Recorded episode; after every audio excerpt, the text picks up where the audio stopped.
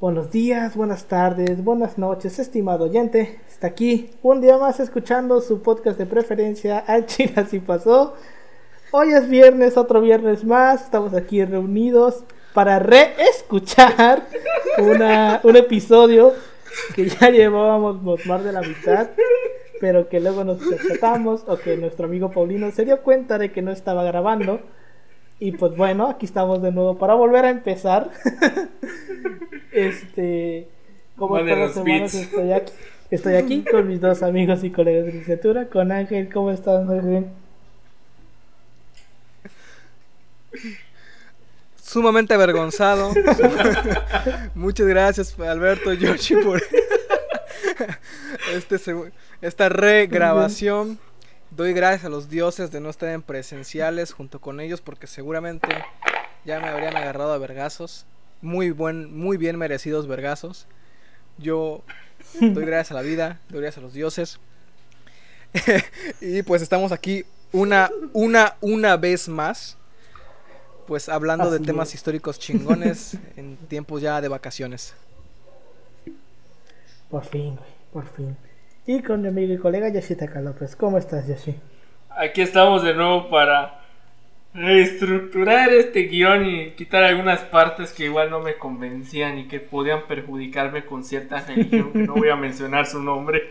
Y pues ya sabes, este, en Semana Santa y como te decía en el otro episodio que no van a ver nunca, este, ya somos tesistas, pero ya al fin tenemos el honor de ser tesistas y de desbloquear los memes de tesis. Al fin tenemos ese gusto y como les recuerdo, como siempre, estamos en Semana Santa y no es momento de relajar las medidas de higiene y seguridad contra el COVID. México ya lleva 200 mil muertos y hay que cuidarse. Hay que, hay que 200 mil muertos a la fecha de grabación de este programa. Ojo. hay que, hay que trabajarlo. Y como nosotros lo hacemos en demografía histórica cuando leemos la viruela, hay gente pendeja y creo que el mismo comportamiento estamos haciendo nosotros. Gente pendeja con creencias pendejas. Exactamente. pues bueno, este, ¿les parece si comenzamos? Adelante. Fierro, fierro.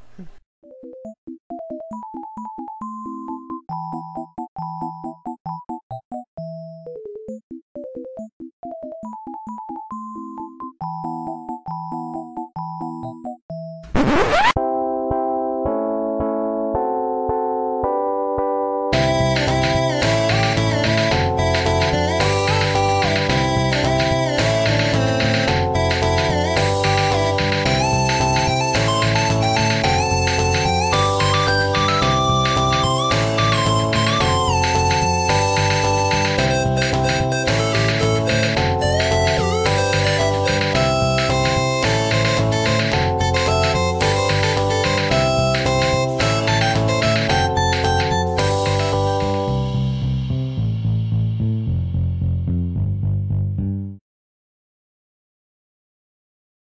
Bienvenidos a Chile y Paso, un podcast de historia mexicana y a veces mundial, donde su servidor, Alberto González, le va a contar a Ángel Paulino Chan y a Yoshitaka López una historia chusca, bizarra, increíble o surreal acerca de algún personaje, proceso o hecho acontecido en la historia.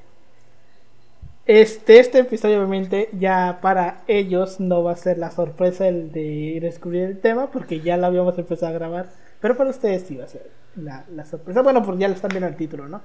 Pero pues bueno, este, la historia de México está llena de héroes y villanos que marcaron para bien o para mal eh, el rumbo de nuestro país. Como ya hemos mencionado en muchas ocasiones, en México nos pasamos de estúpidos con la historia oficial y tendemos a enaltecer o crucificar en demasía a estos personajes. Cuando hablamos de la independencia, siempre escuchamos hablar de Hidalgo, de Morelos, de la corregidora, de Allende, de Adalma, de Aldama y de todos los personajes que se les pueda ocurrir.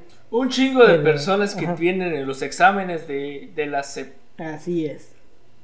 Cuando hablamos de la revolución, siempre vemos a Villa, a Madero, a Huerta, a Carranza, a Díaz, a Zapata, a Obregón y a todos los personajes que eh, pertenecen a la revolución.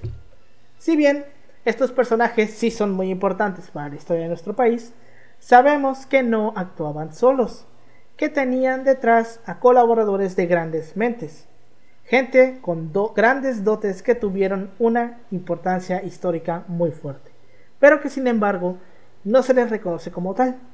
Personas que han permanecido entre las sombras por siglos, pero que su huella imborrable sigue ahí.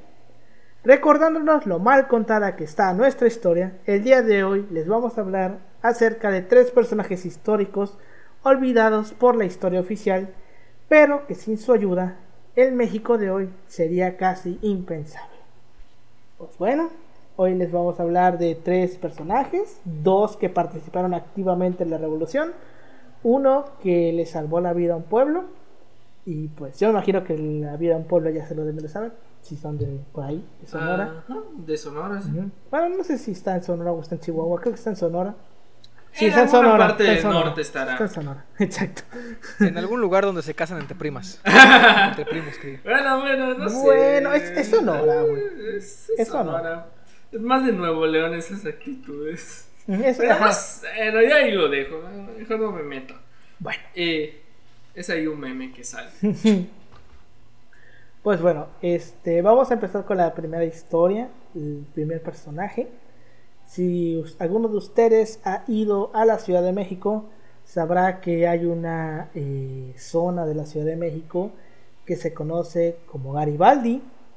Y aunque este, este nombre suene muy ochentero, porque suena ochentero el nombre, como que Garibaldi, es como que una, una banda. Suena nombre de antro. Suena, suena nombre de, banda, de, banda, de, Televisa, como Tibilich. Algo que cantaría Juan Gabriel, güey, no sé por qué, güey. También, también. Posiblemente.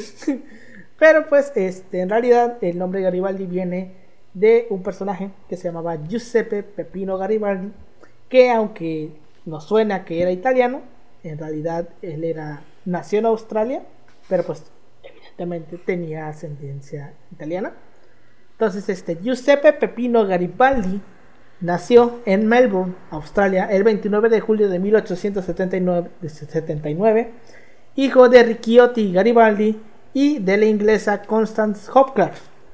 Él era nieto del famoso italiano, eh, del famoso héroe italiano Giuseppe Garibaldi, que era como pues, el unificador de Italia, si se le puede llamar así.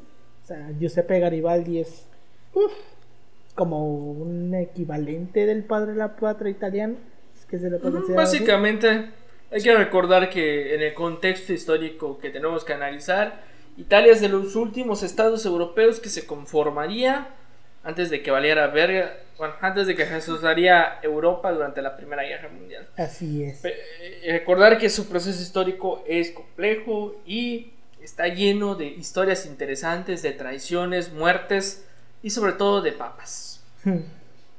Así es, y de pasta. Pero bueno, este, como estaba diciendo, era nieto de Giuseppe Garibaldi. Y por tal motivo, el papá se le ocurre la brillante idea de ponerle el nombre de Giuseppe. Eh, y gracias a esto, en México, como no nos gusta decirle tanto a los. como nos gusta ponerle apodos a los nombres extranjeros, pues le decíamos José en vez de, de Giuseppe, porque pues como que suena, ¿no? Giuseppe, José, Giuseppe, José. Tú ponle José, chingue su madre. Porque puede pasar. Y que le digan Pepino. Pepino. Pero justamente, este, después en el mundo, porque vamos a ver que este cabrón era un pinche totamundos, se le conocía mejor como Pepino Garibaldi. Pues bueno, como estamos comentando de que este güey era un totamundos, él empieza su carrera militar en Grecia combatiendo junto a su padre durante la, durante, la guerra greco-turca en 1897 a los 18 años de edad, güey. 18 años de edad. El vato, el vato hizo su servicio militar. Básicamente, su servicio militar fue irse a la guerra. Él eh, dijo, chingas, o sea, le dijeron. Y tú te quejas de ir los sábados al servicio militar a que te pongan a chapear. Exacto. Tienes a que, te, a que te pongan a correr ahí, a hacer lagartijas. Pues bueno, este, tras la aventura de la guerra greco-turca, se estableció en Buenos Aires, pero eventualmente viajaba a Estados Unidos. Después, en 1903, ofreció sus servicios en Sudáfrica en las guerras de los Boer, que pues ya lo vimos en el episodio del Apartheid, donde la Vayan a guerra- verlo. Exacto Está muy interesante. donde la guerra de los Boer es una guerra entre Inglaterra y Holanda, que la termina agarrando Holanda y Holanda termina estableciendo su régimen de segregación blanca o sus leyes, por así decirlo, y que terminan desembocando en lo que al final fue la, la legislación del apartheid. Pero bueno, eh, él luchó en esa guerra, pero del lado británico. Y luego se fue a Venezuela a combatir a Cipriano Castro durante la llamada Revolución Libertadora. Vemos que el güey ya. ¿Cuántos, cuántas? eh, pa- lleva tres países, güey, en los que lleva El peleado. vato una verga. y no tenía ni El vato- 25 años. El vato ha hecho más de que de, de- De lo que haremos que nosotros en nosotros- 25 nosotros- años. Ay, no. Pues bueno, Pepino Garibaldi, Te desmoraliza ese pedo, güey. Pepino Sí Garibaldi te desmoraliza, güey. llegó a México en abril de 1911 y se incorporó a las fuerzas maderistas. Participó en varios combates en el estado de Chihuahua, por lo que Francisco y Madero lo hizo coronel antes de la batalla de Casas Grandes, donde alcanzó el grado de general. Que reiteramos, o bueno, no es tanto reiteración porque no lo hemos dicho esta vez en esta grabación, que por lo menos yo desconozco qué tan, cómo es el grado de los militares, pero el hecho de ser general me imagino que es algo Ay, ya medianamente importante. Ser, ser militar es que ya eres alguien medianamente importante, ¿no? Pues bueno, Madero lo nombró jefe de la llamada Legión extranjera, que era un cuerpo que contaba con más o menos unos 40 individuos y en el cual se encontraban eh, voluntarios de distintas nacionalidades. Había gente de todos lados en esta legión. Cuando lo nombran general, eh, su designación no agradó a todos. Y pues Madero tuvo que llegar y decirle a la gente que este, pues, Washington no desdeñó el auxilio de Lafayette, que el general venezolano Miranda comandó una sección del ejército francés en Yenmapes y que Francisco Javier Mina, que es uno de los héroes de la independencia, pues era español, no era mexicano. Entonces, pues, como que le recuerda que, oye, este, pues, oye, no tiene, no vale verga si no es mexicano. Como que ayude, pues ahí está, ¿no? Entonces, este, pues le recuerda que, pues, si era necesario inmolarse por las aras de la libertad de México, pues bienvenido sea. Y pues estas razones, pues satisfacieron a los descontentos y Garibaldi fue acogido fraternalmente en las filas del ejército rebelde. Participó en la batalla de Casas de las Casas Grandes, como comentamos, y junto con Eduardo Madero, uno de los hermanos del caudillo, este, pues básicamente salvó su vida. Después combatió en la batalla de Ciudad Juárez en compañía de Raúl Madero, que era otro hermano de Madero, de Francisco y Madero, porque pinche Francisco y Madero, Madero tiene un chingo de hermanos. exacto. ¿no? No. Este, en donde utilizó cañones que él mismo había construido. El vato también era como un que ingeniero, o sea, Oh, Ingeniero, sí. era, era, era El vato, le, el vato le sabía al pedo. Pues bueno, cuando Madero hizo su entrada triunfal en la Ciudad de México en junio de 1911, su hermano Raúl y Pepino Garibaldi se subieron con el jefe de la revolución a un auto para encabezar el desfile de la victoria. O sea, no era cualquier güey. Hasta Madero lo, lo invitó a subirse al carro y desfilar por la Ciudad de México. Entonces, digamos que no era, no era cualquier pendejo. Pero bueno. Era alguien importante dentro del estado. Simbólico, Mayor de ¿no? Muy simbólico que estuviera ahí también. Exacto. Entonces, este, se dice que Garibaldi no era de las simpatías de Pascual Orozco ni de Pancho Villa, porque pues, ya saben, ¿no? La gente del norte es medio especial y pues no, le caí, no les caía bien Garibaldi a estos dos güeyes. Pero pues, eh, aunque no les caía bien, Garibaldi al final, cuando ve que pues, ganó Madero, que ya se fue Porfirio Díaz, que por así decirlo se instaura el gobierno de Madero, pues dice, pues mi trabajo aquí ha terminado y se va a Grecia en 1912 para luchar en la primera guerra de los Balcanes, que ya lleva cinco países, y se, permaneció ahí hasta 1913 y luego se regresó a Estados Unidos. de eso. Cuenta la leyenda, cuenta, hay una leyenda muy importante de que fue a Australia a pelear en las guerras, De la guerra de emus, los de la. De la primera, Pues sí. Este. La única guerra que no ganó, ¿no? la única guerra que no pudo ganar. Así es. Bueno, este, después Garibaldi formó la Legione Garibaldina, que era eh, una legión formada por inmigrantes italianos en Francia, que se adhirieron a la Legión extranjera francesa en agosto de 1914, cuando empezó la Primera Guerra Mundial. Entonces allá lleva seis países en los que ha luchado este cabrón. Porque pues ya sabemos, ¿no? La Primera Guerra Mundial, cómo inició este pedo, que básicamente ya todos los países estaban esperando a una excusa para empezar a agarrar a putazos. Yo siempre he considerado que la Primera Guerra Mundial se puede resumir en ese jueguito de eh, mi peor, mi De peor la enemigo primera es, cosa- es Italia. Ajá. por lo tanto le declaro la guerra a. Esta, eh, haciendo recap- recapitulación de, de- de lo que decíamos el episodio que nunca van a ver. Este, bueno, el, el, pre, el, el ensayo, digamos, el ensayo que hicimos del episodio. eh, decíamos lo de la triple alianza y lo de la triple entente. Que la triple entente era Francia, eh, Rusia y Gran Bretaña. Que se querían chingar a la triple alianza. Que era Alemania, eh, el imperio húngaro Eh, y- Italia. y- Italia. Que luego Italia se terminó Pero- pasando al otro bando para que no se lo Güey, es chingaran. la mamada de Italia, güey. Es Italia, la mamada. Italia es la mamada, güey. Pues ya ves, güey. Entonces, este, de hecho fue una buena discusión esa por si Paulina y yo estábamos confundidos de que, o era Yoshitaka, de que, de que la triple alianza era sé, los yo lo buenos y googleé. la triple entente, bueno, buenos, y la triple No hay buenos. Pues, eh, aunque en ese tiempo como que no eran como que buenos, porque los dos eran como que, ah, estoy en mi pedo y tú eres una bandita, yo soy de otra banda y si te metes con mi pana te estás metiendo conmigo, o sea que pues, No sé, te, te diré, por ejemplo, el aspecto de, a los alemanes les debemos mucho durante la. Bueno, son más que nada a los. A los. A los prusianos le debemos mucho durante la intervención, güey, porque esos vatos tuvieron los huevos de ir a declararle la guerra a Napoleón III. Y se lo chingaron con creces. bueno, que tampoco era como que la gran cosa Napoleón III en ese tiempo, ¿no? Ajá, pero pues el vato tenía tropas en México. Bueno, pues, eso sí. Pero bueno, entonces este ahí eh, lo, eh, se adhieren a la Legión extranjera francesa y lo admitieron como con el grado de comandante. Que reiterando, no sabemos cuáles son exactamente la pirámide de los rangos militares, pero ser comandante debe ser algo ya medianamente serio.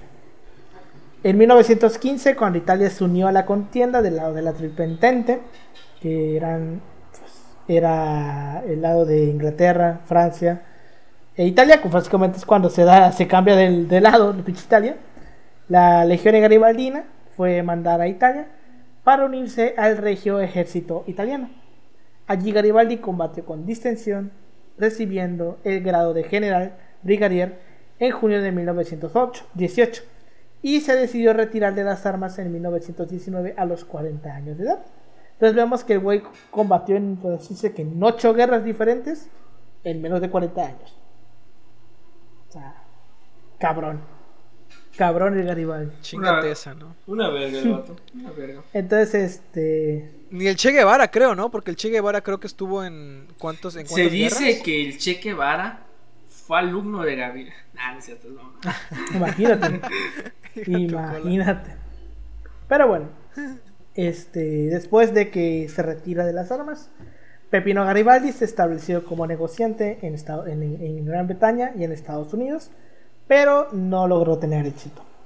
Volvió a Italia en 1922 y allí se opuso al, pues, al surgimiento pues de una ideología que estaba pues, liderada por, ya saben, nuestro amigo de nombre ridículo Benito Mussolini y se adhirió al movimiento político Italia Libera, pero fracasaron y tras este episodio decidió regresar a Estados Unidos, donde se estableció lejos de la vista pública hasta público hasta 1940, cuando en ese año decide regresar a Italia para visitar a su madre, que estaba establecida en Roma.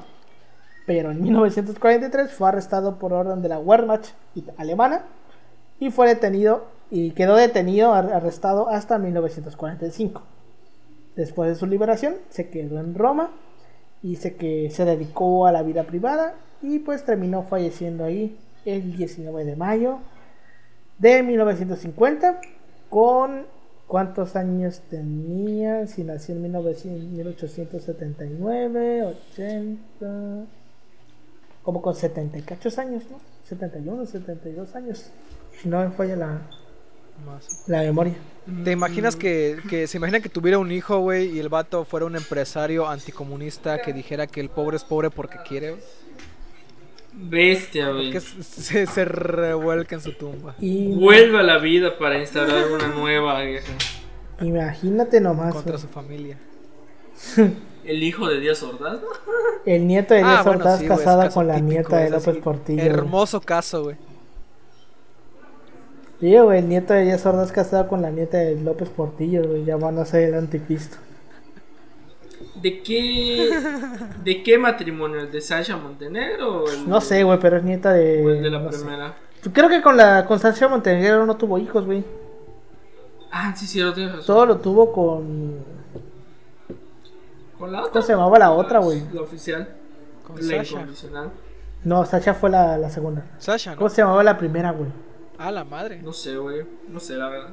No me acuerdo cómo se A llamaba. ver No el episodio de López Portillo y ahí lo encontraron. Se llamaba Margarita. No, Margarita era la hermana. Margarita era la hermana. No sé. Vayan al no episodio. sé, vayan al episodio de López Portillo. Vayan a ver el episodio de Y ahí encontrará respuesta a esta incógnita. Pues bueno, este, el segundo personaje del que vamos a hablar hoy, pues no es precisamente este, pues un militar o alguien que haya tenido un impacto. Era alguien de la vida común. Ajá, era un alguien de la esta. vida común como nosotros, como tú, como yo. Este, pero que hoy en día eh, un pueblo tiene su nombre porque pues básicamente sacrificó su vida por él. Y este, estamos hablando del héroe Nakosari, que este, su nombre, pues, así digo, real, era Jesús García Corona y nació en Hermosillo, en Sonora, el 13 de noviembre de 1881. Sabemos que en- básicamente tenían la misma edad de Garibaldi, güey. Aparte. Porque Garibaldi Sí. es del 79 y este güey es del 81. Entonces, se llevan poco. Relativamente. Contemporáneos, de- Pues bueno, este, recién cumplido sus 17 años, porque también sabemos, es un- una persona común, no es como que el hijo de un militar, no es como que un político, nada. Entonces, Es por lo alguien de tanto, la vida diaria. por lo tanto, no se saben muchos datos de su vida temprana. Solamente sabemos que a sus 17 años eh, Jesús solicitó empleo directamente en la oficina del ferrocarril de la compañía minera que estaba instalada en Sonora, pero que debido a su corta edad el encargado le brindó solamente un trabajo como aguador. O sea, el güey le llevaba agua a los mineros. Ese era, ese era su trabajo. Pero conforme fue creciendo, cumplió años, fue promovido rápidamente y después ascendió en poco tiempo al sector de mantenimiento de vías. Después trabajó como controlador de frenos y, posteriormente como bombero. Inclusive a la edad de 20 años llegó a ser ingeniero de máquinas. O sea, el güey ya Ahorita, un- un- ahorita que dices eso, lo de para su corta edad, cabe resaltar que corta. quizás era su corta edad, ajá, para, Los- para tiempos. el trabajo para de ferrocarril. Para, no, Para eso de para ferrocarril es nuestro porque contexto. Recordemos que Ajá, la también, esperanza también. de México creo que eran 32 años máximo. Y eso que estoy exagerando. Disculpe la guerra mundial de perros. O sea, es que todos sabemos, ¿no? Que este. O sea, no era como que la gente se moría a los 30 y cacho. Era que, pues, había, había Era muchas que personas promedio, que se ¿no? morían a los 70, a los 60 años. Porque no era imposible. El pedo era llegar a los 30. O sea, si tú llegabas a los 30, ya, ya la la libraste. güey. El pedo es llegar a los 30. Y así se vivió, no solo en México, en todo el mundo, así era. O sea, sí, había gente que se moría de 80, de 70 años, pero el pedo era llegar a los 30 o a los 40 inclusive. Si ya, Yo lo digo porque, por ejemplo, ya ves que en, eh, era muy común que en lo, tú empezabas a trabajar desde los Sí. 14, 12 años, Pero ahí como son, estás trabajando con maquinaria pesada, güey, con cosas así enormes. Obviamente El hecho de que tú tu te esperanza de vida se disminuye. Sí. Sí, güey. Entonces no sabes que estás morro. Primero vete de Ajá. aguador, haz, haz brazo y regresas, güey. Lo Imagínate. estaban preparando para esta vida de la peligrosa tarea que hasta el día de hoy es ser minero. De hecho, este, Ah, sabemos que ser minero es pues, algo culerito. No es como que el mejor trabajo del mundo. Pero ahorita hay algo que algún individuo inventó que se llama medidas de seguridad. Ahorita vamos a llegar a eso. Ahorita vamos a llegar a eso. que dijeron, eso es muy comunista. Pero bueno, este, en la primavera de 1904, queremos imaginar, en una, en una hipótesis que habíamos eh, elaborado, este, fue premiado con un viaje con todos los gastos pagados a San Luis, Missouri.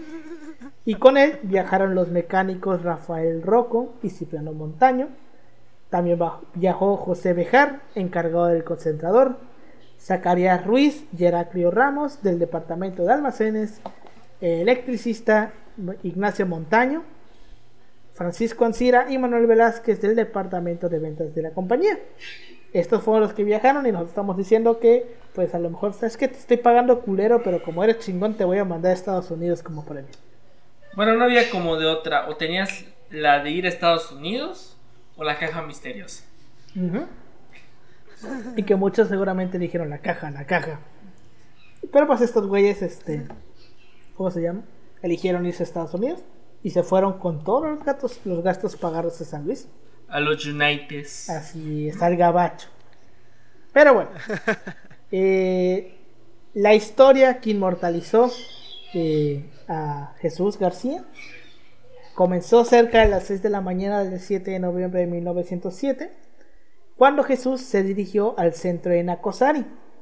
Su locomotora era la que tenía el número 2, pero erróneamente se piensa que este, era la 501 porque después se le hizo un corrido, una canción que decía que su locomotora era la 501, entonces la gente se quedó con que era la 501, pero pues en realidad era la que tenía el número 2.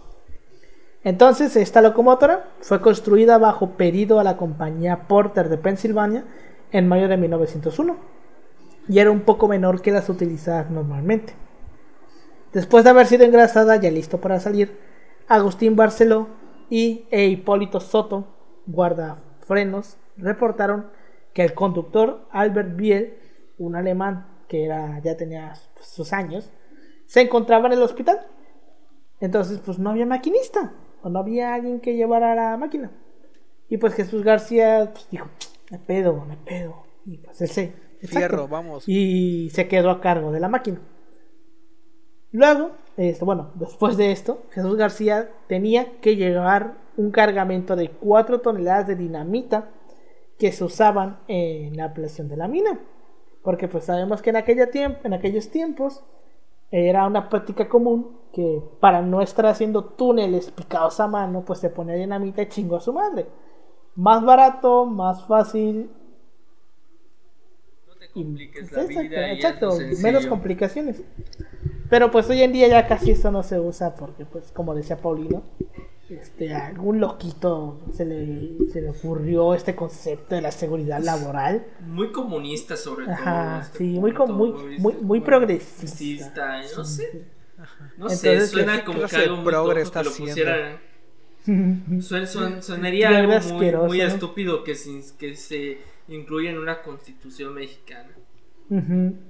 Y pues este hoy en día ya casi no se usa por eso porque pues se creó ese concepto todo estúpido de, de seguridad laboral. Entonces este eh, este este cargamento de las 4 toneladas las tenía que llevar al almacén eh, de explosivos que estaban en la mina porque después este los tenía que colocar en dos furgones. Pues bueno, para no variar, la dinamita que llevaba era del más poderoso tipo que existía. Era traída por tren desde Oakland hasta Pilares y Anacosari. Pues bueno, para ese momento eh, Jesús está en Anacosari. De ahí agarró la carga. Entonces, en espera de su locomotora, Jesús descubrió que los trabajadores habían dejado disminuir el fuego, lo cual había ocasionado una pérdida de presión del vapor, porque obviamente es una máquina, es un tren a vapor, güey, no es un tren este pues, creo que los trenes hoy constru- constru- con- usan, usan, No, no usan gasolina, Bueno, ¿no? ¿es a base de diésel o bueno? Los europeos son eléctricos, pero estos que tenemos son a base de, de diésel. Súper eco-friendly. Así es. Y pues este, en esos tiempos todavía se usaba este el, el tren de vapor. Pero pues este como obviamente sabemos que el tren de vapor no era como de que generaba su propio vapor, sino que había que echarle carbón. Echarle- había que echarle carbón básicamente a una chimenea.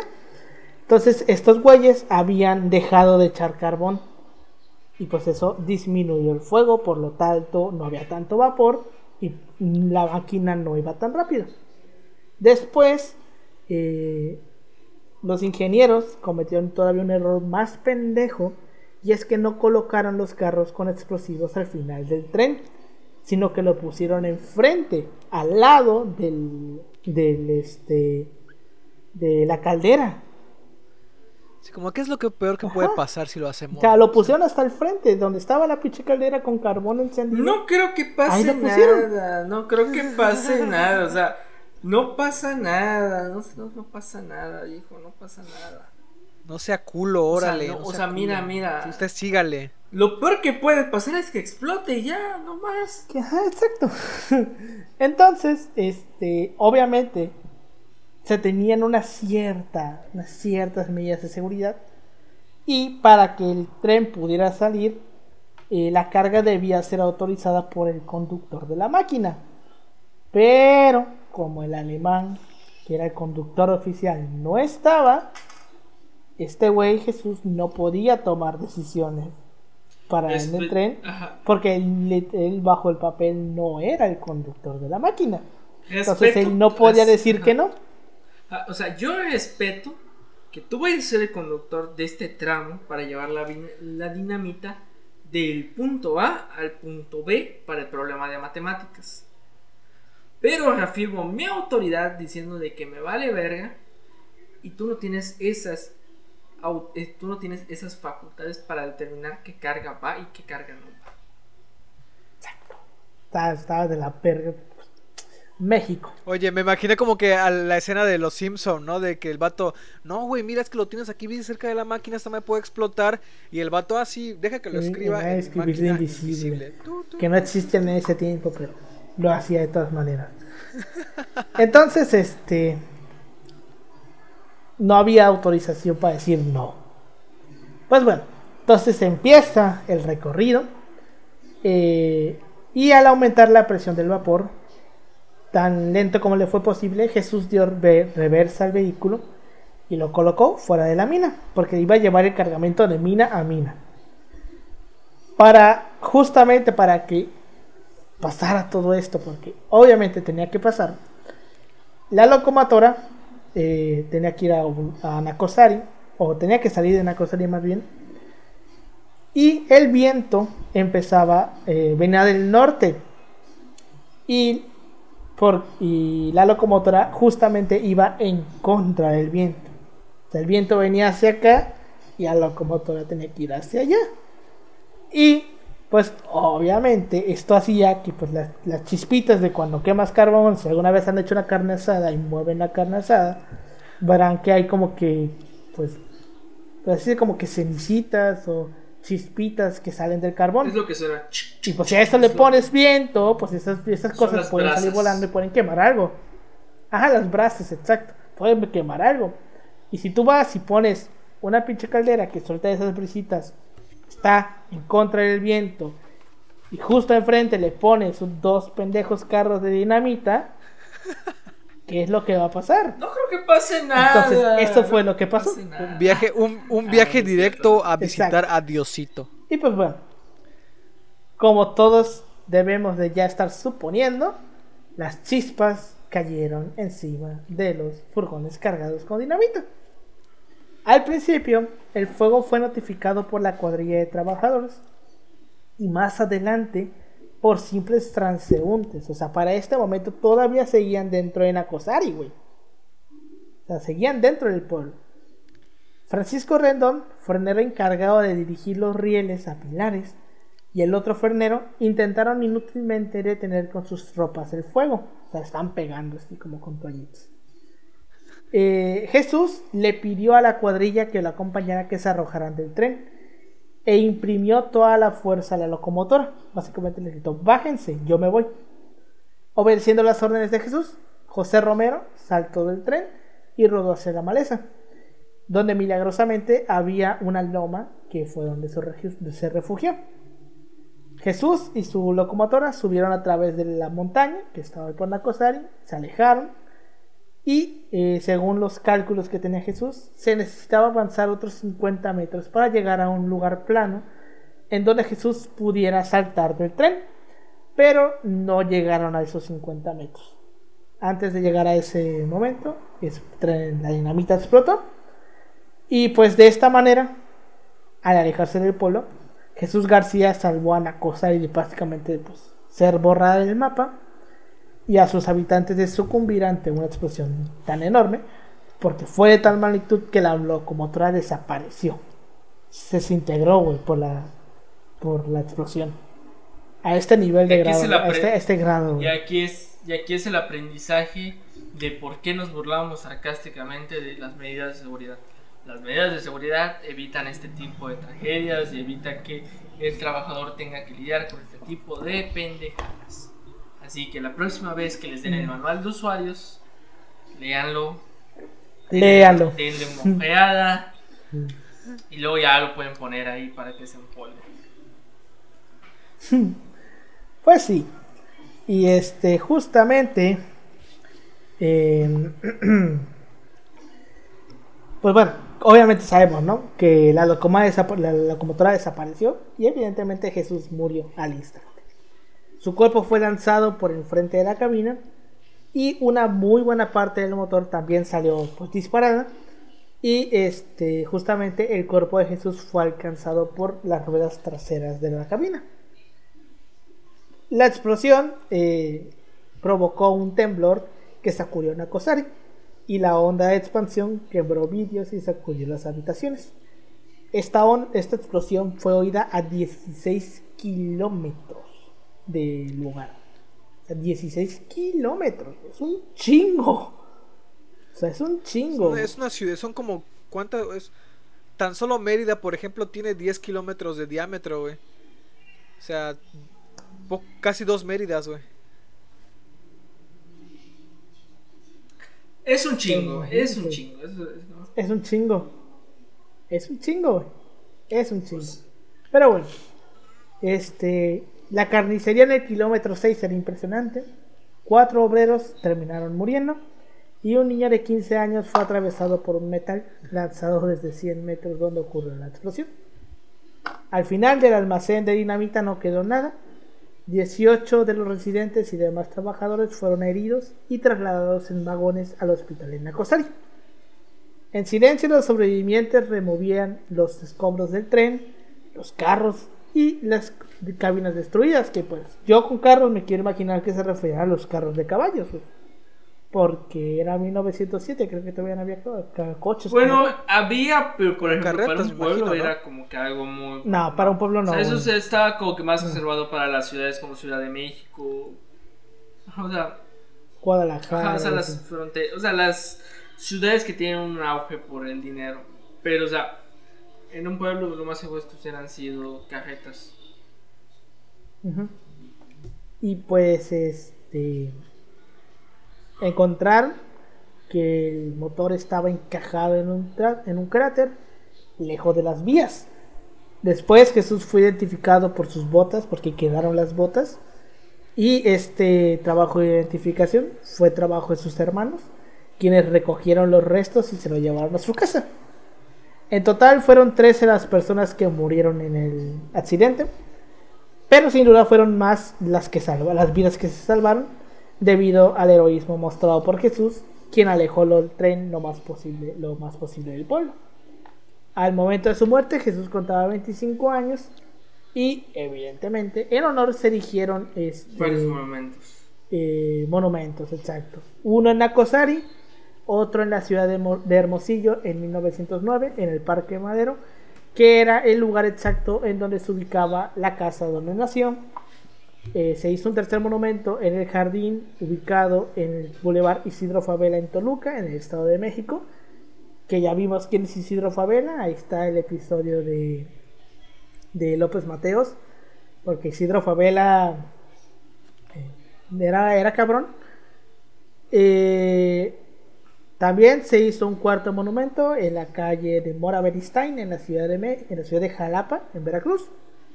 En Parral, Chihuahua, existe una calle que lleva su, su nombre y hay un busto de bronce, bien hecho, no como el de Benito Juárez, que cada, Benito. que cada 21 de marzo nos acordamos de, ese, de esa estatua que hicieron a Benito Los Juárez. memes son Esos eternos. memes se van a quedar para la posterioridad. Así es. Me, me, Güey, Benito imagino el vato en el archivo diciendo, ¿qué mamada es esto? Ya ves que... Un catálogo de monumentos, güey. Pues bueno, y pues este la población a la que salvó se llama ahora Nacosari de Jesús García. Le cambiaron el nombre al pueblo y fue declarado héroe de la humanidad por la American Royal Cross of Honor de Washington. Y pues Ahora como te les mencionaba hace ratito, ¿no? De que tiene mucho sentido por el hecho de que hay inclusive un dicho judío, o sea, del Talmud, dice, el que salva una vida, salva a todo el mundo. Y digo, salvó un pueblo, o sea, que tenía mujeres, niños, o sea, esa gente va a tener a sus hijos, esa gente va a poder tener nietos, güey. Y tú no sabes en el futuro qué gente o personaje importante para la historia, para la literatura, pudo haber salido de ahí, güey. De esa gente que logró vivir y que a lo mejor conoció a otra persona en, en otro lugar de la República y gracias a eso, pues ahorita pues vive y tiene una y pues trascendencia. sí, güey. Y pues sí, güey, o sea, fueron muchísimas más las vidas que que salvó con Alejandro el Tren. Y pues hoy en día el, en Acosari pues se le guarda mucho respeto a este güey. Y pues luego su nombre tiene su el, El pueblo tiene hizo su su- nombre, hizo su parte. Hizo su mérito y pues afortunadamente la memoria lo sigue recordando y lo recordará por una década hasta que otro cabrón salve al pueblo. Haga algo salve más cabrón. Salvan a Kosari. Espero yo, espero Y yo pues un día sí. salvar algo así. Sería la, se- sería la mamada, Güey, güey. no. De que vayas un día todo tranquilo, güey. Y tengas que, y tengas que tomar esa decisión para salvar muchas vidas. Significa que no, que el destino te puso a la prueba de ser un héroe. Este, esta be- bella frase. Como Hércules, esta, ¿no? esta bella frase de Ujú. o vives poco y, se- y eres recordado como un héroe, o vives mucho y te conviertes en un villano. Estas, estas, estas Así bellas fra- es. frases que nos dejó la, la serie de, bueno, la, la trilogía de Batman, El Caballero de...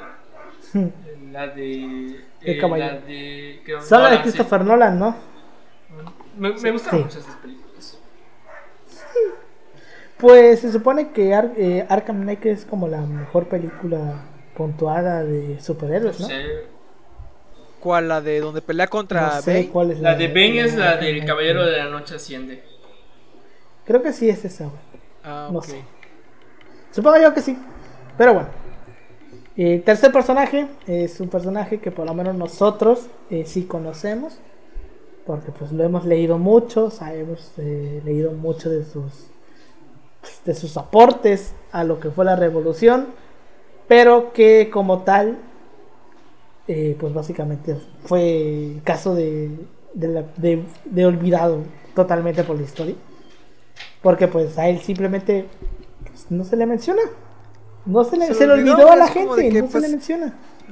Sí, Eh, ¿Sabes qué? pues- Creo que a lo mejor estuvo entre tanto vato cabrón que de pronto dices, bueno, y este vato, o sea, se nos olvidó, güey, o sea, no, no fue adrede a lo mejor, pero había tanto personaje porque neta sí hubo, hay un chingo de Felipe. Felipe, ajá. o sea, el vato Y, es pero como... pues, ¿era, sono- era, era de Sonora? Ajá, No, era No. de Hidalgo. Era de Hidalgo. De ajá, Hidalgo, O sea, el, ajá, el vato era como cuando dan las becas y le toca, o sea, me identifico con este vato porque es cuando dan las becas federales y a todo el mundo le toca la beca, menos, Menos a a ti, a huevo. A. Entonces, este individuo, a toda persona que le haya pasado algo parecido, se encuentra y nos podemos identificar con este personaje. Mira, Alberto, yo siento que es que no mejor, o sea, haciendo esta analogía que estás, siguiendo esta analogía que estás diciendo, es mejor que no te toque beca a que sí te toque, pero que hayan puesto mal tu nombre. Güey, Oh, no me madre. aparece esa madre. ¿Qué, ¿Cuál fue? ¿Qué apellido O fue? que te toque y no la merecías. no, No, a mí, a mí, a mí afortunadamente eh, no me pasó, güey. A mí sí me tocó mi, mi, sí pusieron mis apellidos bien, gracias a la obra del Señor que sí lo pusieron bien. Pero sí tuve amigos que a unos no les tocó y sí tuve A mí, amigos a los que yo ni aparece en la lista, sí te lo digo. a la verga. Y amigos a los que este les tocó pero su nombre estaba mal. Algunos la libraron y pudieron este cobrarla, pero otros le dijeron, "No, güey, no vas a poder" y tuvieron que Sí, a- ¿Por qué? Porque no eres tú Ajá. el que aparece Por ahí. ejemplo, Estás este, suplantando a mi a mejor amiga eh, le pusieron Giovanna con una N y es con dos. Sí, a varios pero les a ella pasó. sí, a ella sí se la, a ella sí se la pasaron porque es una Mira, güey, ¿sabes Pero, qué? pues- Ahí creo que la culpa, güey, es de los papás, güey. Al chile, güey, por poner nombres medio extraños. Pero está cabrón, güey. Porque hu- hubieron gente que tenía nombres cabrones, güey, así impronunciables o raros. Y sí les llegó bien, güey. Y gente que tenía nombres convencionales a los que le pusieron mal el nombre, güey. Te voy a decir por qué, güey. Porque a lo mejor, si es un nombre de- si es un nombre muy de la verga, el vato tiene que leerlo hasta dos, tres veces, güey. Puede ver- ser. No lo vaya a poner mal, Puede güey. ser. Pero bueno. Bueno, ya lo hablamos esto en el episodio de López Mateos, ¿por qué, la impor- de Sí. López Mateos, ¿por qué la importancia de verificar la documentación? Porque luego es un pedo, güey. es un pedo. Así es. Pero bueno. Estamos hablando, vamos a hablar de Felipe Ángeles. Que pues hasta hace no mucho era como que alguien muy olvidado. X, estaba en el limbo. Pero que fue rescatado por eh, Peje. Porque el gran pues. Dios supremo líder. Mm, el supremo líder, exacto. em- emperador del supremo, supremo imperio mexicano. Es cierto, este, es. Porque pues. o sea, es que realmente para las cosas que hizo. Está en la verga que nunca se le mencione. Y pues estaba yo comentando en la grabación pasada. Que en 2010, cuando fue el centenario de la revolución.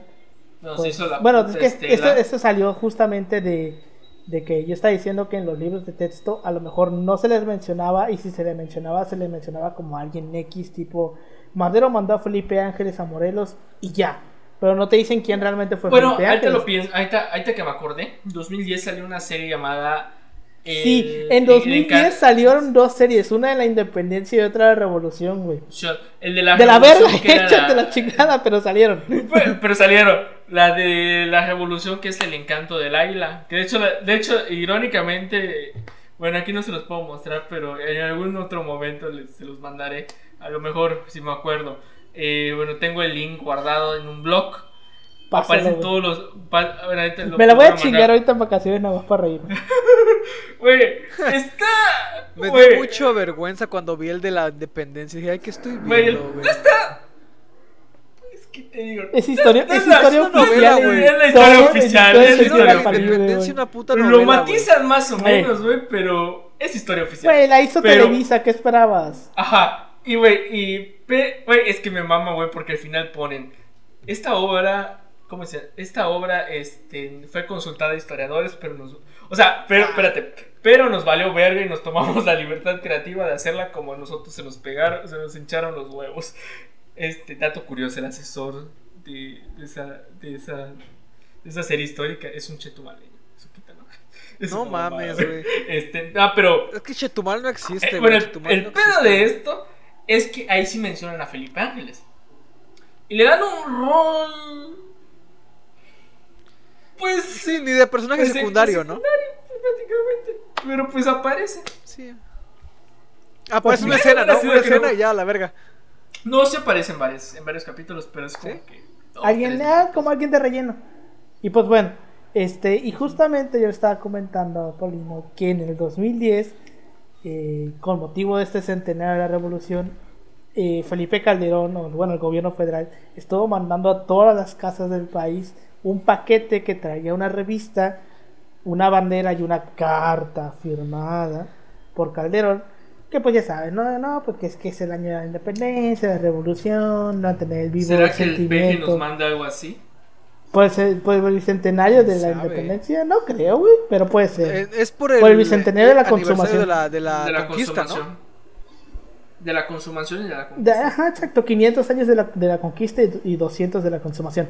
Pero bueno, este, y estos vatos decían que nunca les había llegado y yo les dije que aquí la tenía, que yo la tenía aquí en mi casa y aquí está. A nosotros no. Esta madre eh, la mandaban, la, se supone que la mandaron a todos lados eh, en 2010, güey, y te venía con una bandera y una carta.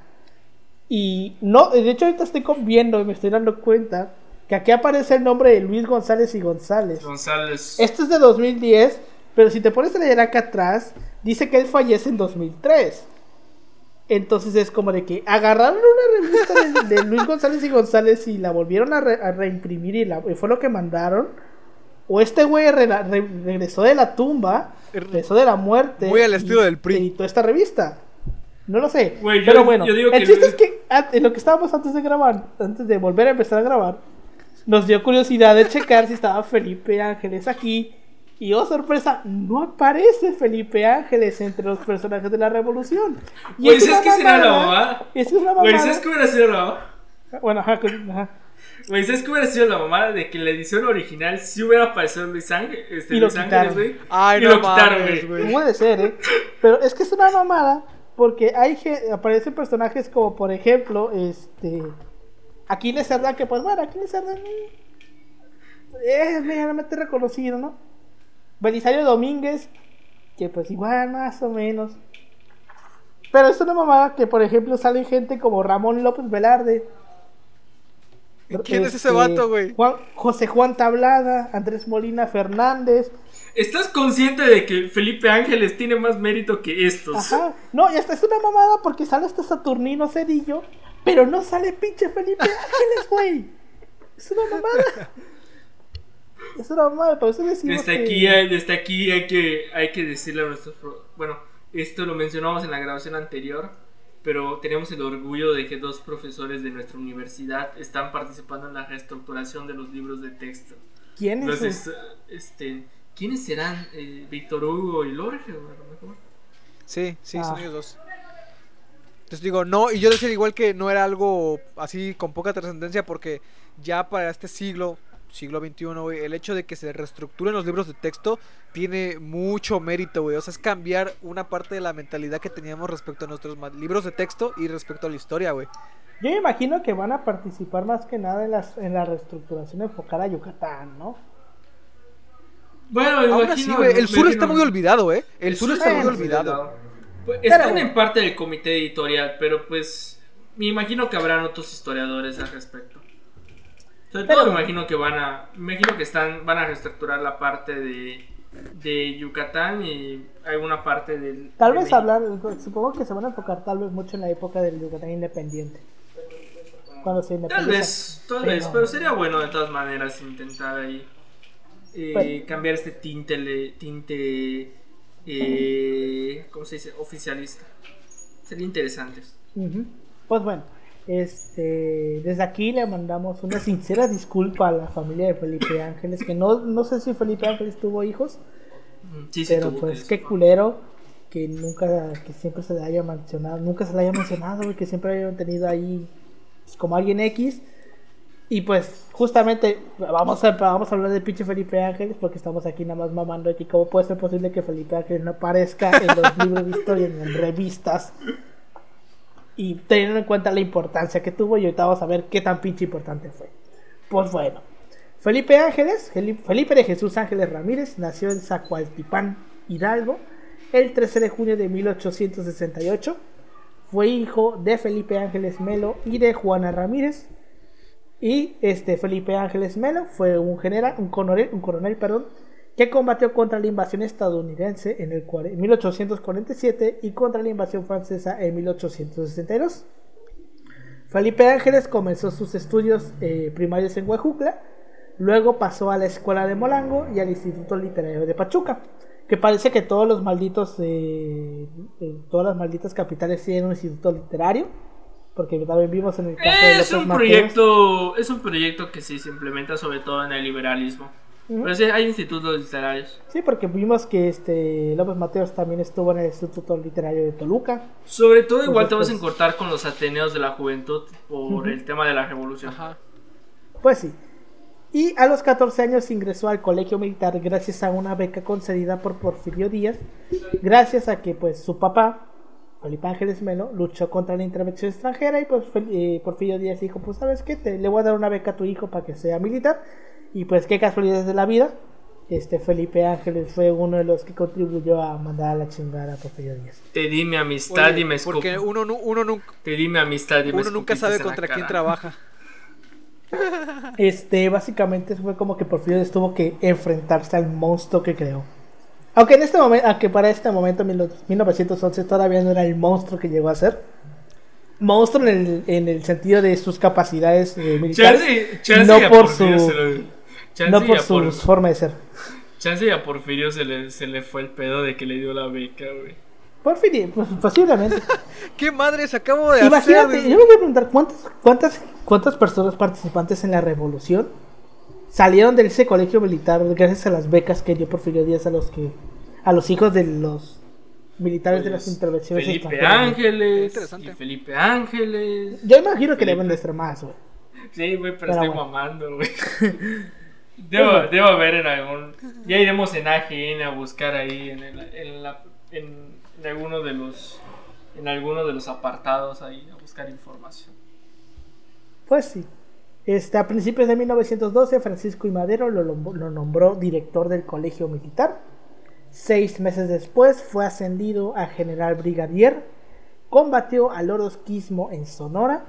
Y más tarde fue a Morelos a combatir, a combatir a Emiliano Zapata en sustitución del general Juvencio Robles.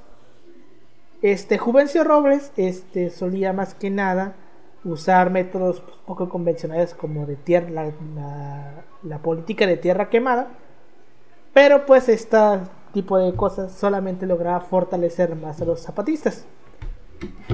Al contrario, Ángeles solía usar métodos más conciliadores para pacificar el Estado y es por eso que yo sostengo mi teoría de que por eso es que el lo, pues básicamente lo rescata del limbo por esta actitud que siempre tuvo Felipe Ángeles de que no somos compadres, somos somos este pues mexicanos, no hay que estarnos peleando, no hay por qué estar no hay por qué estar agarrándolos a putazos.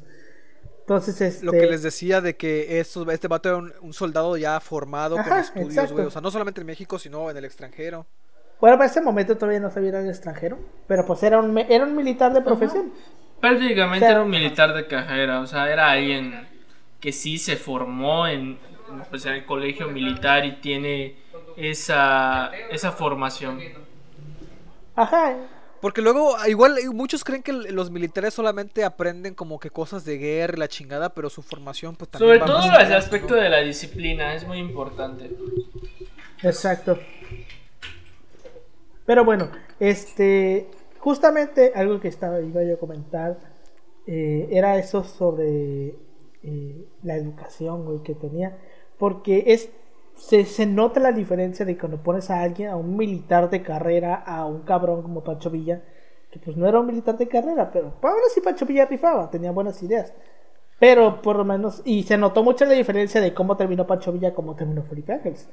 Pero este, y esto no solamente pasa en los militares, también pasa en los políticos, güey. Es muy diferente poner a un político de carrera a poner a alguien que no tiene esa preparación, güey. Y esto, pues, eh, lo comentamos, creo que en el episodio de, de López Mateos, de que la abismal diferencia de poner a alguien como Mitt, que Mitt no es un político, Mitt era un burócrata.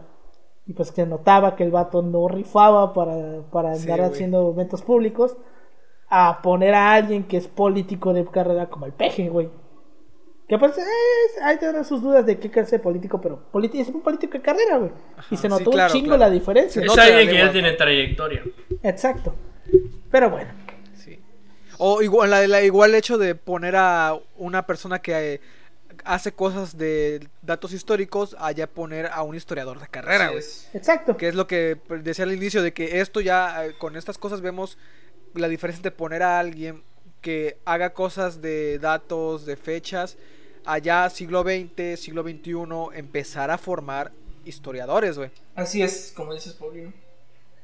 Pero bueno, este, estos métodos pacíficos que solía usar Felipe Ángeles lo, le llevó a ganarse el respeto del mismo Zapata. Porque pues Zapata también decía a veces, pues ¿para qué nos agarramos a putazos, no?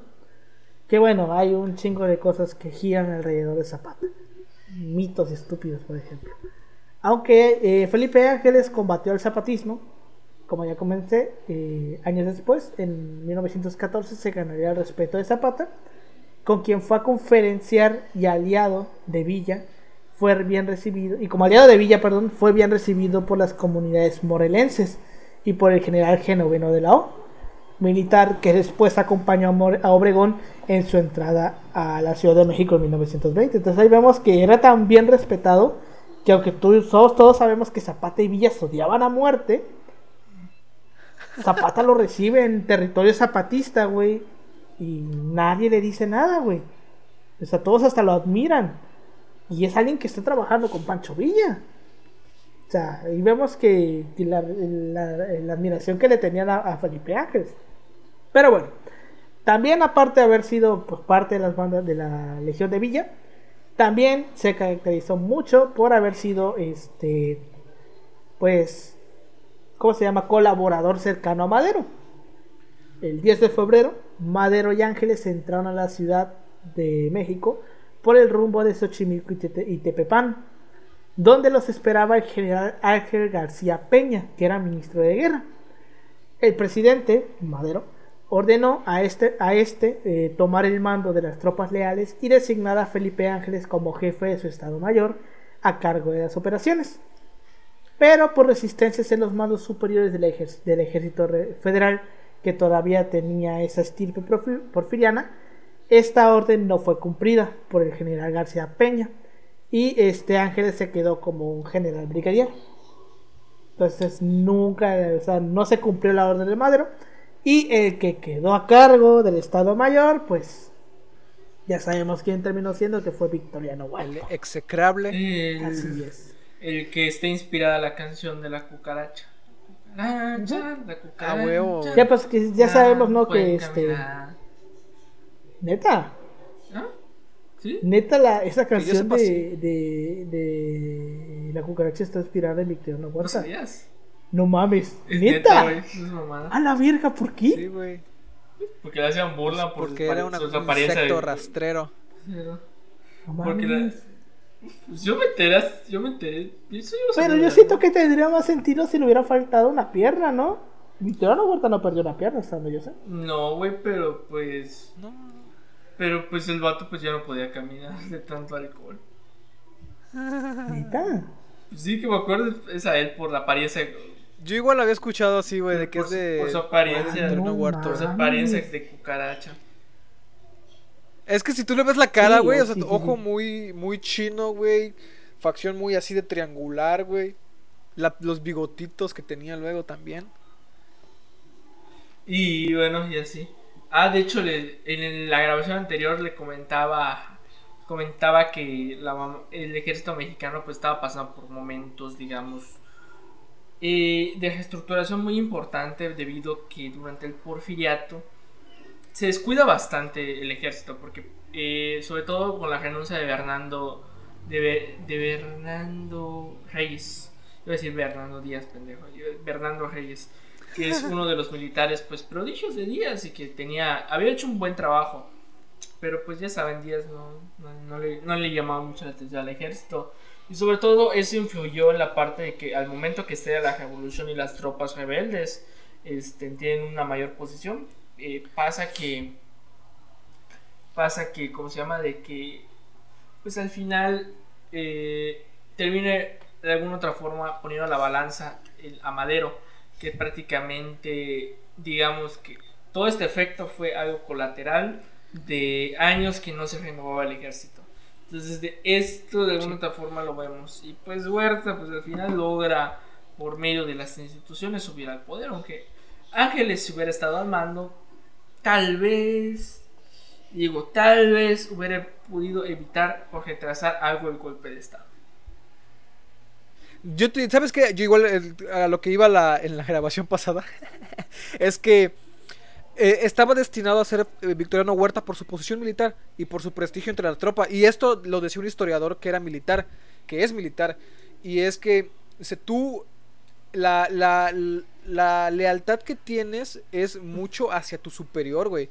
Entonces, Felipe Ángeles no tenía, para empezar, el mismo rango que Huerta. O sea, Huerta tenía un rango mucho más alto y una como que un prestigio mucho más alto. Y sí es cierto, Huerta había logrado pues grandes cosas hasta, ese momento. Y dice, si hubieran puesto a Felipe Ángeles, hubiera habido mucha incertidumbre entre los militares y mucho descontento. Porque la jerarquía militar es algo que no se cuestiona. O sea, tú así como hay una disciplina entre los soldados, debe haber una disciplina entre la forma en la que se manejan los mandos, güey. Y también es muy relevante destacar que Felipe Ángeles, o sea, lo que pasaba por la mente de Felipe Ángeles para decir, ¿sabes qué? Yo voy a desconocer a mi mando militar. Eso en la mentalidad de un militar es como que versus, ha de ser como que la mayor em, crisis existencial que has de tener en tu vida para decir, ¿sabes qué? No voy a ir con, con esta persona voy a ir contra ella y voy a salirme de este esquema para entrar a, a combatirlo. Entonces, estudiar esa parte de la mentalidad y también de la mentalidad de los soldados que se le unieron, yo digo que sería bastante interesante. Como, Sí. di- como dices, es algo interesante de valorar para entender a Ángeles. Pero pues al final, Sí. mira, si me das, pero pues al final pues, tuvo que pasar la decena trágica. Pues. Pues A, lo mejor, a lo mejor, este, ¿sabes qué? Si hubiera sobrevivido, si hubiera sobrevivido Tal Madero. vez. Hubiera habido un pedote en el ejército, pero O Madero por lo menos sí no lo hubieran matado de la forma en la que lo mataron. Chance, Chance y Ángeles hubiera hecho toda la logística para sacarlo lo más rápido de lo más rápido de Ciudad de México. O se hubiera chingado a Huerta. Eh, también. Me puse a buscar esa madre de la cucaracha, y sí es cierto, güey. De hecho, este, se, pues, estaba viendo que se le cambió la letra porque decían que Victoriano Huerta fumaba marihuana, güey. Ah, sí, sí, es cierto. De hecho, dato curioso. Ya no tiene marihuana que fumar, Ajá, también exacto. tiene, ¿no? Ya no tiene marihuana que fumar, eso es lo que dice la canción. ¿Qué es lo que ibas a decir, Yoshi? Nada de que. Me acuerdo que la parte de la marihuana tiene, tiene ahí una historia muy curiosa en la revolución porque Villa este, lo prohibía entre sus hombres, güey, porque se los chingaba y decían que no. Y. Pues ahí tiene ahí su papel la marihuana. Güey, Villa le prohibía a sus, a sus este, tropas beber alcohol y meterse drogas, güey. Porque pues Villa era así, güey. Pero le gusta. Villa era abstemio, güey. Bebía su montaña, su. su. Este. Su, li- Su es- agüita. No, no, su. Licuado de licuado de fresa. Güey, Villa era abstemio. E inclusive una vez Zapata casi lo mata, güey. Porque le dio este alcohol a escondidas, güey. En una de las reuniones que tuvieron Villa y Zapata, Zapata casi lo mata por eso, güey. Pero bueno. Este. Como todos sabemos. Este. Victoriano Huerta termina eh, aliándose con Félix Díaz, sobrino de Porfirio Díaz y con, el embajador de Estados Unidos en, México, Henry Wilson, para orquestar el golpe de Estado. Todos sabemos qué le pasó a Henry Wilson al final, lo mandaron a chingar a su madre. Y, pero pues la, el, el golpe de Estado una vez siguió, aún así siguió, y pues terminaron agarrando a Madero, a Pino Suárez y a Felipe Ángeles. Los agarran a los tres. A Madero y a Pino Suárez, pues ya sabemos qué les pasa, lo matan. Pero a Felipe Ángeles solamente lo exilian. ¿Por qué? Quién sabe, pero lo mandan solamente a Francia. Porque era, porque era, era, era una figura militar, güey. A lo mejor porque no tenía el alcance para ser como que una, un opositor político para ellos. Y Exacto. Pino Suárez y Madero sí lo eran, güey. Ah, sí. Es Además, que, creo que como también, tal, oye, es- Para justificar el asesinato, tienes que, tienes que decir por qué los, por qué los estás asesinando, güey. Como, como, por ejemplo, para matar a, a este Felipe Carrillo Puerto, una de las cosas era como que él había sido traidor, ¿no? O había dañado a la región de Yucatán. Entonces me imagino que un principio similar le aplicas a, a Madero y a, Vic- y a Pino Suárez porque son jefes de Estado. No puedes hacer lo mismo con Felipe Ángeles. exacto, como dices, o sea, Felipe Ángeles al final es un militar. O sea, pero, o sea, no, ganas nada liquidándolo, porque, pues, o sea, la realidad es que la amenaza era Madero y Pino Suárez porque ellos tenían la legitimidad del gobierno en, en- en la práctica. Pues, Que al final pues sabemos que Victoriano Huerta como tal constitucionalmente sí llega de una manera legal. El problema Sí, es cómo se sí. dan las cosas para que llegue esa batalla legal, porque sabemos que mata a Madero presidente y mata a Suárez vicepresidente. Bueno, los obliga a renunciar a los dos.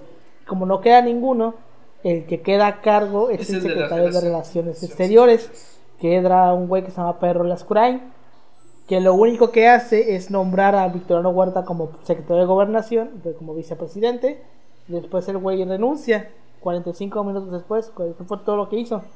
Y pues Victoriano Huerta queda como presidente, pues, básicamente una vía legal, pero no era tan Sí. legal como se puede Oye, imaginar.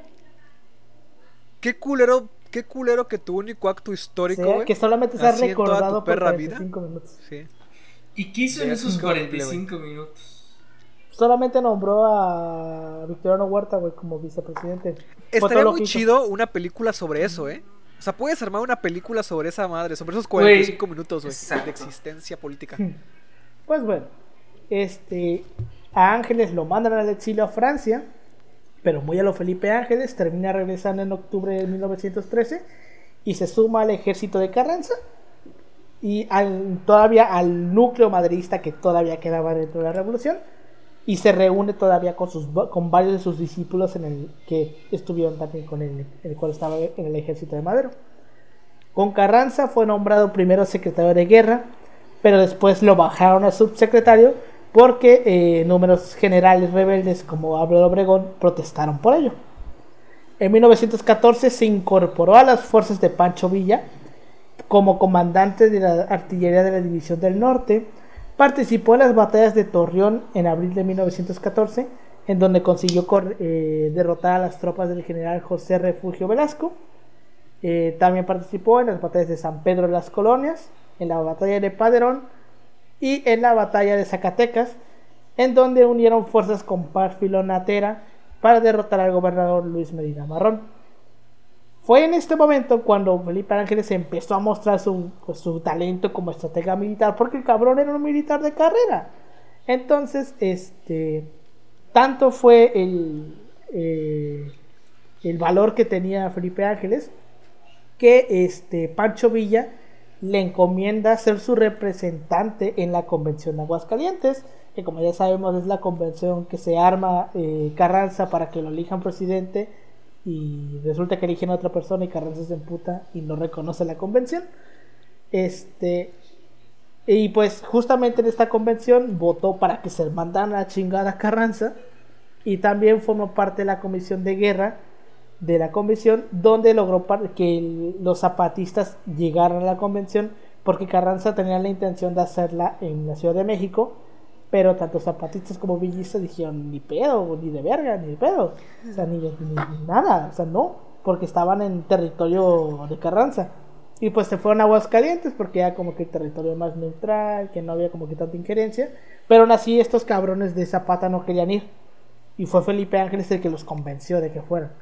Que al final la convención pues solamente fue como que un recordatorio de nuestra increíble, de nuestra histórica incapacidad de ponernos de acuerdo y no se llegó a nada.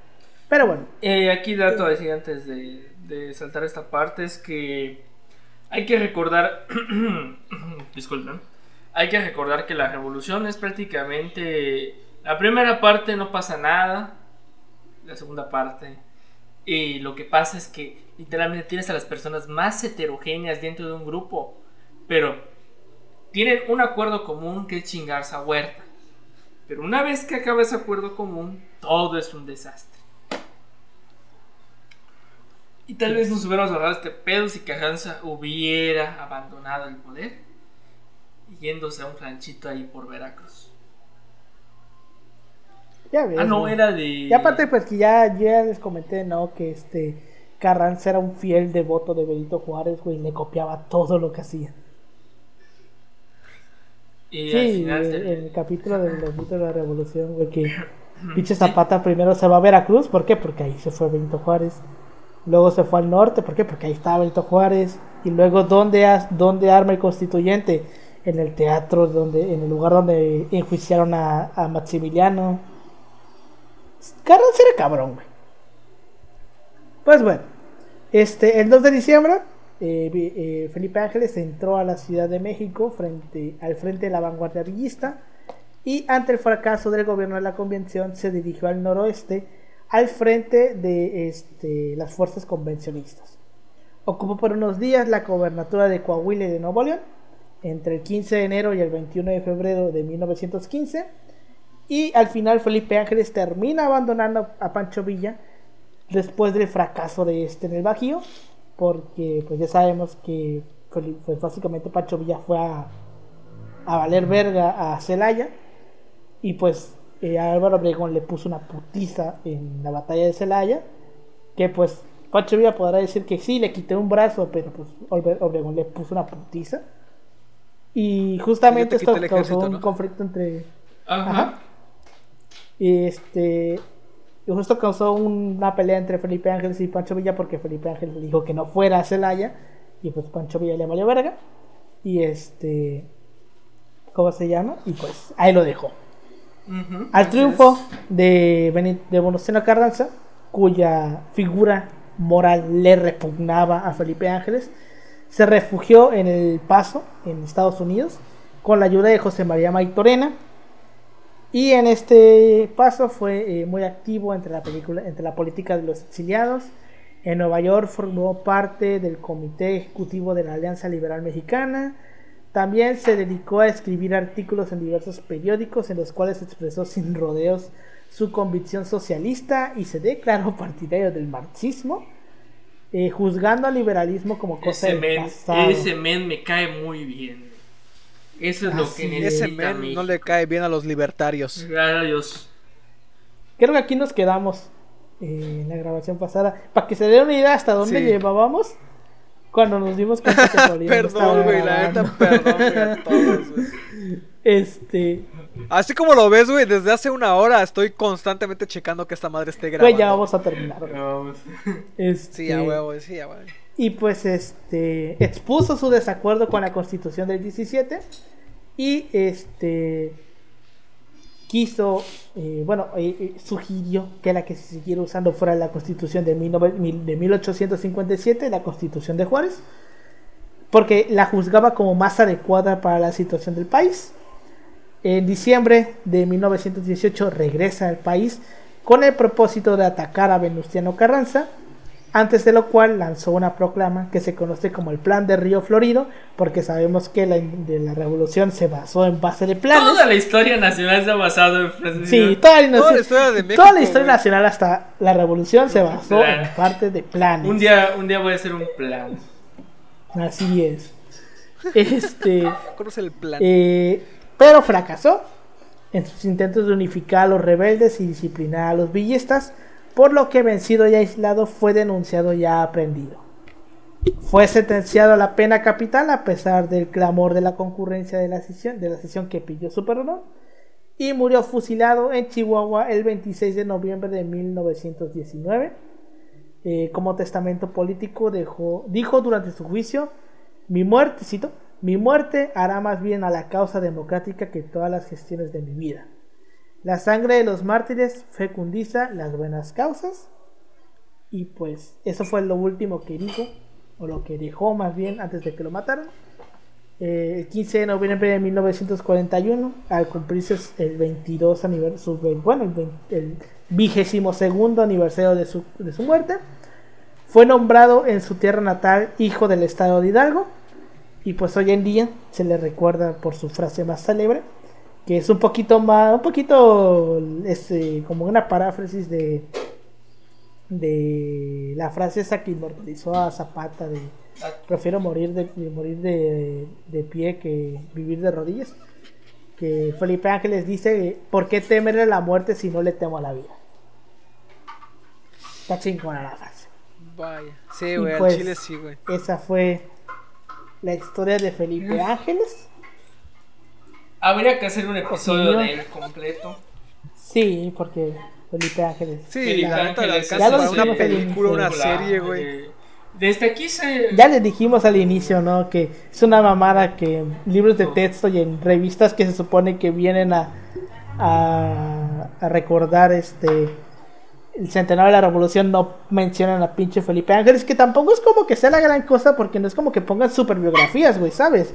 O sea, Desde aquí ponen este, como que una pequeña una pequeña biografía. Esto es esto, güey. Esto es todo lo que viene. O sea, tampoco No había que romperse la ¿y no puta cabeza, güey.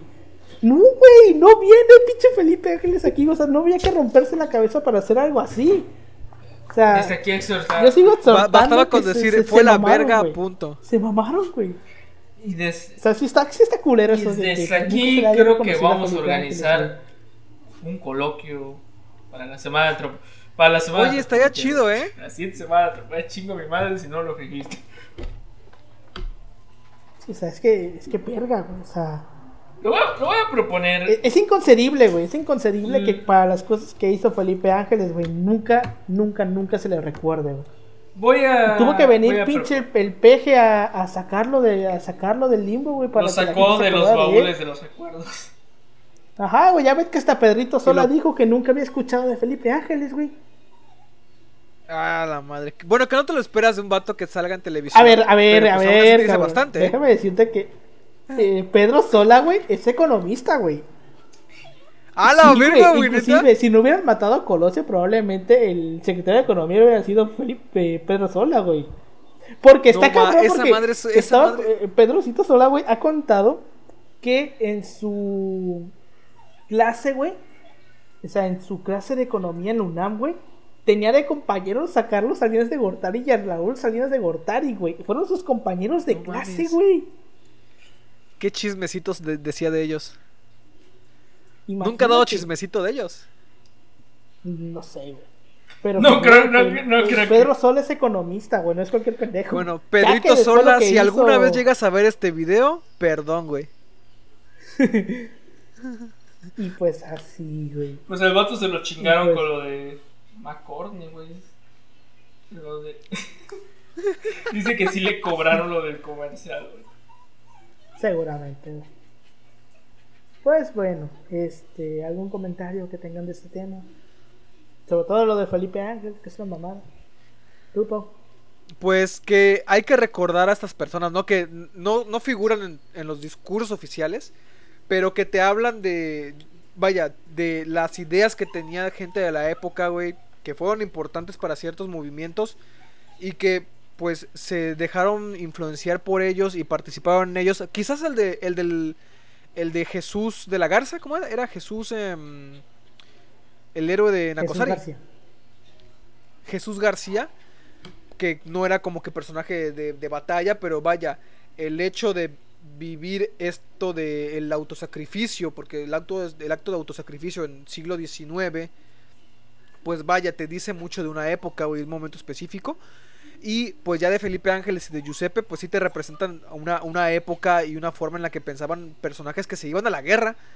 Y de Felipe Ángeles sobre todo, para cerrar mi participación, sería que vean este episodio muy bueno de Historia es Presente, que es de Canal 11, que se llama Felipe Ángeles, el estratega militar de la Revolución Mexicana. Ustedes solo ponen Felipe Ángeles en YouTube y es el primer video que les aparece. Está muy, muy chido. Y hay intervenciones de historiadores militares. O sea, te lo cuentan desde su perspectiva y cómo el militar hace una, un ejercicio de pensar la mentalidad de la época a través de las acciones de Felipe Ángeles. Pues sí, es que es una mamada. Felipe Ángeles debería. O sea, lo que es Felipe Ángeles, güey. Pascual Orozco. Bernardo Reyes, güey. Son como que tres personajes que, bueno, es que Bernardo Reyes y Pascual Orozco son medianamente más. Sobre todo Pascual Orozco. Pero casi no, güey. Yo, yo en mis libros de historia jamás los vi reflejados. Pascual Orozco, Pascual sí. Orozco sí lo recuerdo. Por el A Bernardo Orozco, Reyes, sí. a Bernardo Reyes sí, pero a Orozco yo Por no. ejemplo, la, Yo a a Pascual Orozco sí Bernardo lo Reyes recuerdo. realmente lo conocí con la lectura de Combs y Speakman, el de la Revolución, la que leímos para México moderno y contemporáneo. Jacob, No, o sea, yo sí, yo sí ubicaba a los tres, güey, porque yo he leído varios libros de la época de la Revolución. Ah, pero vaya, en libro de texto. Y- Ah, libro de texto no, güey. Libro de texto no se menciona ninguno de los tres. Pero pues, más que nada, estos tres personajes son como que importantísimos, güey, y casi nunca se les, recuerda. O sea, no entra en el. En el. Pues como entre los héroes de la revolución. Y hasta el día, yo creo que hoy, Felipe Ángeles no está en el, en el No, no monumento está, de la revolución. O sea, debería de, pero no está en el monumento de la revolución. Bueno, ya le pusieron un aeropuerto a su nombre, güey. Ahora sí, güey. O sea, güey, en el monumento de la revolución hay gente como pinche Plutarco Elías Calles. Bueno, Plutarco Elías Calles. creo que está. Sí, sí está. Sí, sí, Plutarco Elías. Calles sí está, güey, porque cada, cada 20 de noviembre puedes ir a escuchar cómo se mientan la madre entre él y Lázaro Cárdenas. Este. Pero, eh. O sea, Plutarco Elías Calles militarmente casi no tuvo, no tuvo actuación, güey. Tuvo más que nada ya al final. Pero pinche Felipe Ángeles sí, güey. Felipe Ángeles estuvo en el ejército de Villa, en el ejército de Madero, güey, en el ejército de Carranza. Y todavía llegó y combatió a Carranza varias veces, güey. Y de hecho, está cabrón porque Felipe Ángeles es el que muere, de los caudillos de la revolución, es el que muere más viejo, güey. Y no muere muy viejo, muere a los 50, güey. Tenía 50 Jesús. años, o sea, bueno, que sin contra Carranza, porque Carranza está viejito, ¿no? Pero este. O sea, Madero muere como de 30 y cachos, güey. Villa muere como de 38, güey. O sea, casi todos se murieron antes de los 40. El único que llegó a los 50 fue Felipe Ángeles, güey. Entonces, este, desde aquí exhortamos a las autoridades federales a que metan a Felipe Ángeles al pinche monumento de la revolución, güey. Porque Demandamos. lo merece. Demandamos. Demandamos. exigimos. Exigimos que Felipe Ángeles sea recordado como lo que es un personaje. Y muy que lo pongan importante. al lado de Carranza. Exacto. sí, Exacto, güey, exacto. Pues bueno, ¿tú algún comentario que Pues tengas? nada, Jesús? solo decir así mi, mi- mi monólogo de, de que la historia la hacemos todos y que un pequeño personaje puede cambiar el rumbo de la historia en cualquier momento y ese individuo puede ser tú o te puede pasar lo de Ángeles y ser olvidado. Así es. Pues bueno. Con no por siempre. Eso, eso es importante. Ah, bueno, sí, Ser no por olvidado siempre. no por, no por siempre. Eso sí. Mm. No, o, sea, o, o también te puede pasar que seas como el Pípila y te recuerden por algo que probablemente nunca pasó. O te inventen. Probablemente. Pero bueno. Este, y pues así con esto llegamos al final de este episodio regrabado. Este. Reloaded. es, recargado. Este. Ahí, si tienen estas revistas, pues consérvelas. Porque pues. Para decir, O ¿dónde sea- está, dónde vergas está Felipe? Ajá, para poder decir, o sea, pinche, pinche revista en memoria de los 100 años de la revolución y 200 de la independencia y no viene pinche Felipe Ángeles. Este, desde aquí queremos mandar un efectuoso chinga a tu madre Calderón por no meter a Felipe Ángeles aquí. Porque, o sea, yo no, creo que, no creo que Luis González y González lo haya dejado fuera. No. Probablemente el editor le dijo, quítalo. Ajá, muy probablemente lo quitaron después porque no creo que... O sea, te digo, viene Saturnino Cedillo, güey. Y no viene pinche Felipe Ángeles. O sea, ¿Quién es el tornillo Cedillo? Fel- Saturnino Cedillo eh, fue como... y Fue igual, fue un caudillo de la revolución, güey.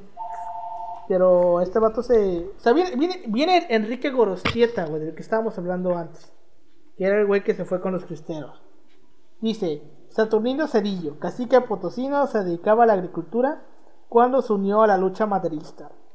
Sin embargo, siguió a Pascual Orozco en su levantamiento contra Madero, antiguartista, convencionista y anticarrancista, adoptó el plan de Agua Prieta para después combatir la rebelión de, del aguartista. En 1926 luchó ferozmente contra los cristeros de Guanajuato, San Luis Potosí, Jalisco y después fue gobernador de su estado natal. Apoyó a Lázaro, a Lázaro Cárdenas durante su campaña presidencial y Cárdenas lo nombró secretario de Agricultura. Pero en mayo, en mayo de 1938, Cerillo se levantó en armas contra su ejército, contra su gobierno. En plena retirada fue muerto por el ejército federal. Ya, sí. Eh, Enrique Cerillo fue el Ah, último bueno, caudillo, pues güey, el último que dijo me voy a levantar en armas. Ah, ok, ok. Bueno, va, va, va. Hasta sí, el sí, 94, pasa, pasa. Sí. Y pues, Pero pues sí, güey. O sea, es que, es que Antonio Caso, güey. O sea, es que, es que es una mamada que no, no, no mencionen a, a, este, a Felipe Ángeles. a Felipe Ángeles. Y, y a ver, aquí viene Madero. No, güey, ni, ni siquiera aquí, güey, en, en donde viene Madero, güey, nombran a Felipe Ángeles, güey. Nada. Pues, hay que hacer algo al respecto. Es una mamada, güey. sí. Me ofende muchísimo. O sea, mira, aquí mencionan a Pascual Orozco, a Pancho Villa, güey. Abraham González. Este. Manuel Mondagón. El vato este que estamos diciendo, Henry Wilson. Pero no menciona a Felipe Ángeles, güey. O sea. En fin. Pues bueno, con esto llegamos al final de este episodio. Ajá. De nuevo, exhortamos que a Felipe Ángeles lo, lo vayan a meter al Monumento de la Revolución. Porque es una mamada que no lo cuentan. Que no está allí o que por lo menos le den su crédito. Vamos a hacer ahí el crédito que este, merece. firmas para que lo metan. Este, pues, eh, En change.org. así es. Pues bueno, como ya saben, nos pueden encontrar en todas las redes sociales como arroba así pasó podcast. A mí me pueden encontrar como arroba emanuel56 en, Facebook- en Instagram y Twitter. A ti, Pau. Eh, me pueden encontrar como Ángel Paulino Chan en Facebook y Paulino-3cc en Instagram y en Twitter. A ti, A mí pueden encontrar en Instagram como yustaka.2807. Yes. Y pues bueno, muchas gracias por habernos escuchado esta semana. Nos vemos la siguiente semana con un tema histórico más. Y recuerden, mantengan viva la memoria de, de Felipe Ángeles. No dejen que los culeros lo vuelvan a enterrar en el limbo de los personajes históricos. Y cuando les tengan que preguntar que cómo, este, que por qué eh, Felipe Ángeles no es recordado, pues le van a decir que a Chile así pasó. Nos vemos en Muchas gracias por habernos escuchado. Nos vemos la siguiente semana. Nos vemos.